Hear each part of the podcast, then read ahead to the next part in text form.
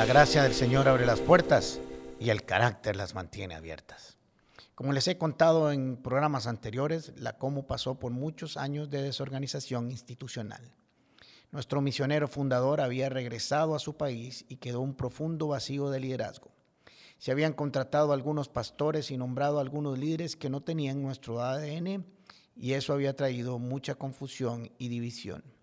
En aquel tiempo había una comisión que planificaba los servicios de fin de semana, que por cierto eran un fiel reflejo de esa situación. Un día me presenté a una de sus reuniones y le solicité, más bien me ofrecí que me dieran la oportunidad de organizar los servicios, que en aquel momento eran solo los domingos, que yo me encargaría de coordinar con servidores, músicos, escuela dominical y todo lo relacionado al mismo les dije que hiciéramos una prueba por tres meses y estuvieron de acuerdo y dijimos manos a la obra. Llegó el primer fin de semana, check, lo hicimos. Igual el segundo fin de semana, check, lo hicimos. Pero al iniciar la tercera semana me llamaron a una reunión. Y en resumen me dijeron que, yo no, que ya no seguirían con el proyecto, que con dos domingos o fines de semana de prueba eran suficientes para darse cuenta que eso no funcionaría y que sería un fracaso y me dijeron algo así. No me acuerdo bien las palabras exactas, pero sonarían como algo así hoy. Alejandro, el día que usted tome control o la dirección de esta iglesia, esta congregación cierra, desaparece y no dura los tres meses. Todo el mundo se irá. Su estilo no nos gusta. Mejor lo cortamos ya. Pues bien les dije, ustedes son los que mandan y yo los respeto. Me seguí congregando en la comunidad Paz y todavía, por cierto, los miembros de esa comisión son amigos míos. Usted se preguntará por qué llegaron a esa conclusión tan pronto, al menos eso creo yo. Bueno, lo primero que hice fue hacer una agenda, un, cronograma, distribuir responsabilidades y tiempos de entrega y puse horas mínimas para llegar a servir, entre otras cosas. No parece una razón para no seguir, pero lo fue. Al menos eso creo, me dijeron que era demasiado estricto. Pero bueno, supongo que tenía que aprender, que no era mi tiempo, que no era el tiempo de Dios, que algo me faltaba y no lo tenía. Suponía que debía aprender mucho más para seguir adelante. Pero miren qué interesante porque la vida nos presenta paradojas, caminos que no conocemos y sorpresas inimaginadas. Unos años después me llamaron, no solo para que asumiera la dirección del servicio o del culto, sino la dirección general de la iglesia, la presidencia de la asociación y que fuera nombrado pastor de la misma. Debo reconocer que años, años después tampoco yo era el mismo.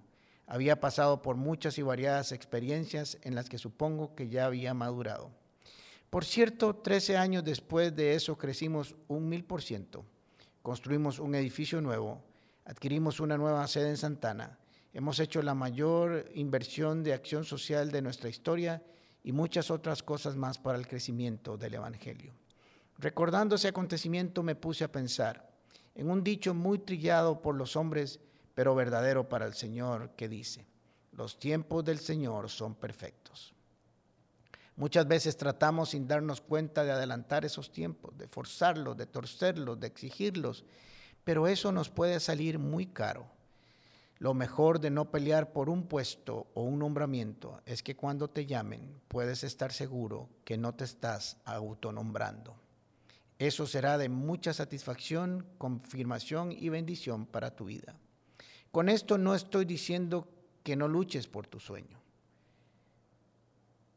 que no luches por un puesto mejor o por tu propia empresa, sino que no te pelees con la gente por ello. Son cosas totalmente diferentes. Si me quedo con las palabras que pronunciaron sobre mí en esa, en esa junta y se las creo, nunca hubiera aceptado el nombramiento años después. Esas palabras no me definieron, tan solo era el tiempo lo que tenía que esperar para que se cumpliera el llamamiento del Señor.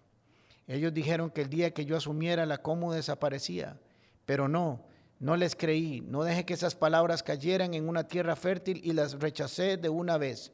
Decidí creerle mejor a Dios y esperar su tiempo. Él es el que quita y pone según su buena voluntad.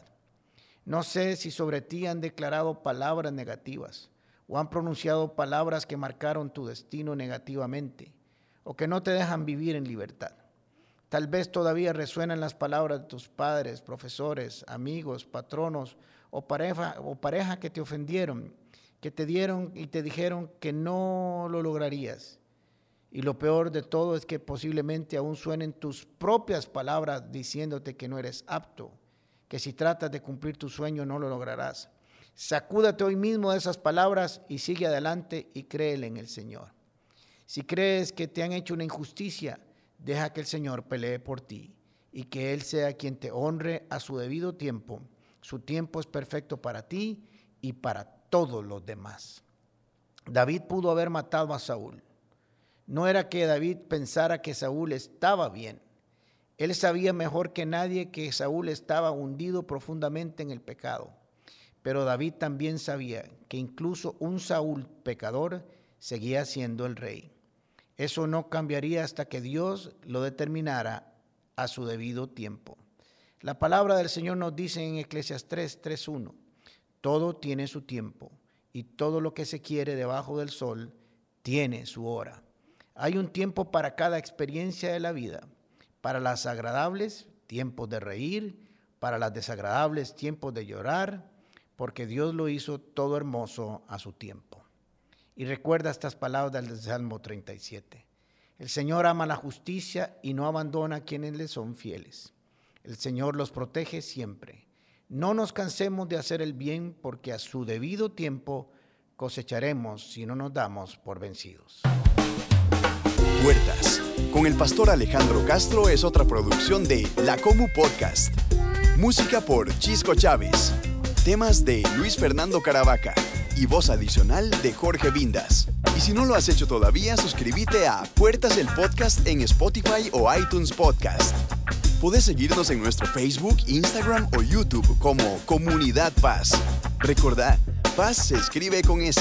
¿Sabes por qué?